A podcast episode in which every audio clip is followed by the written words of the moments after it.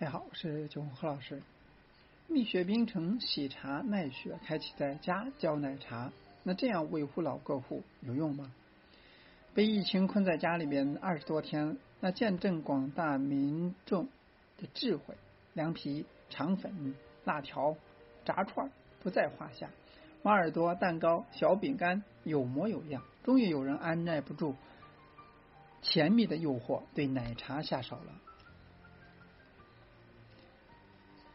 新手做起奶茶了，堪比专业。抖音把很多不会做饭的人呢，比出了绝招。那处在饮品前线的品牌们，更是加入其中，开启了线上教学。不少热心粉丝纷纷呢跟着交作业。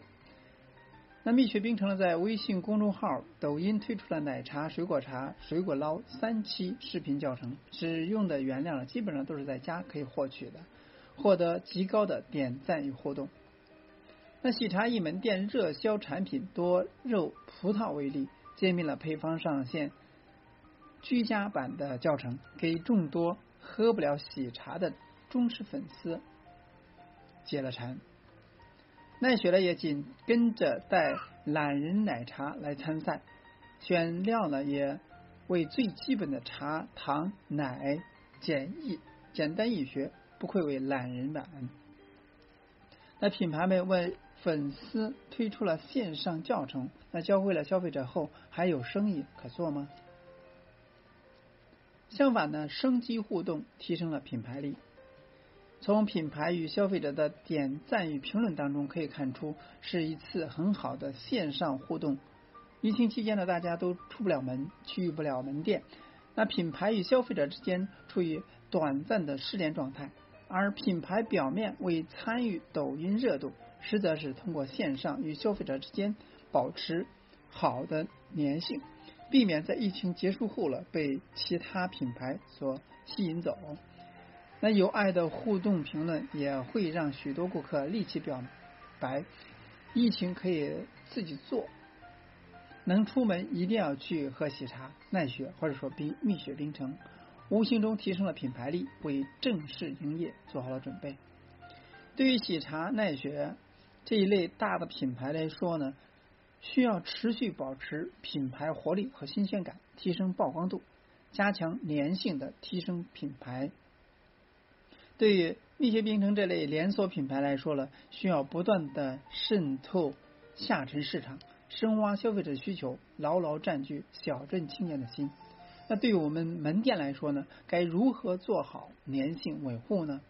第一，对顾客嘘寒问暖。通过短信、微信或者群公告的形式呢，提醒顾客疫情期间注意防范、保护好自己之类的温馨提示。可以正常做外卖的，可以在打包袋中放置安心卡或者提示防范卡，并叮嘱外卖员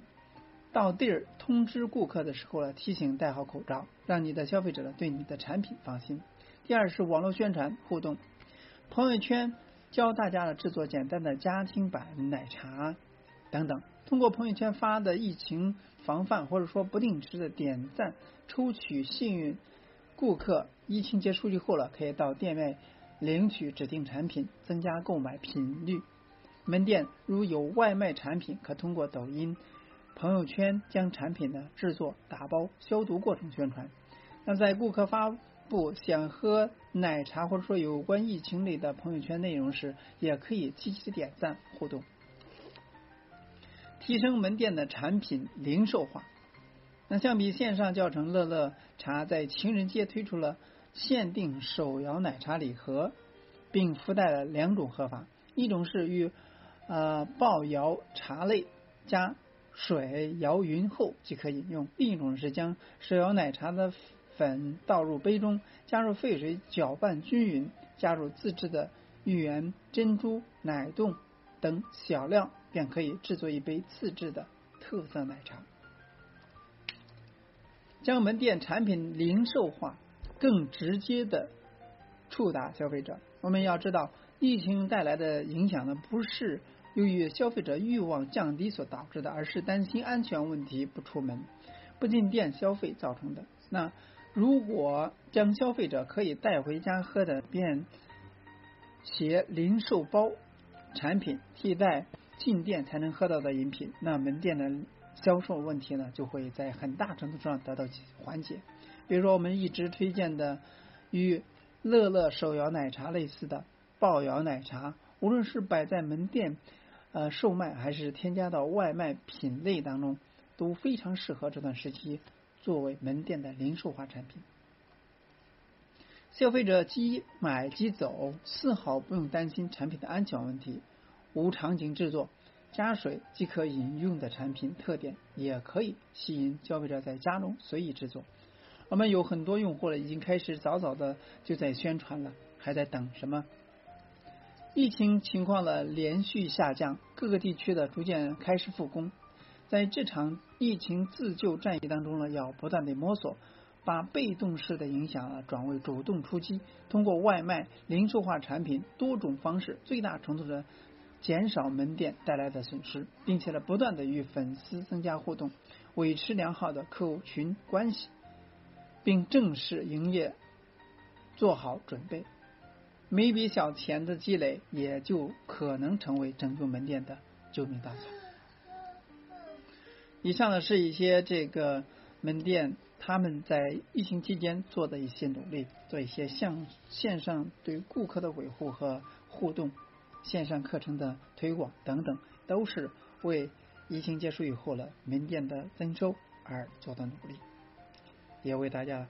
提供一些线索和思路。今天呢就到这里，咱们下次。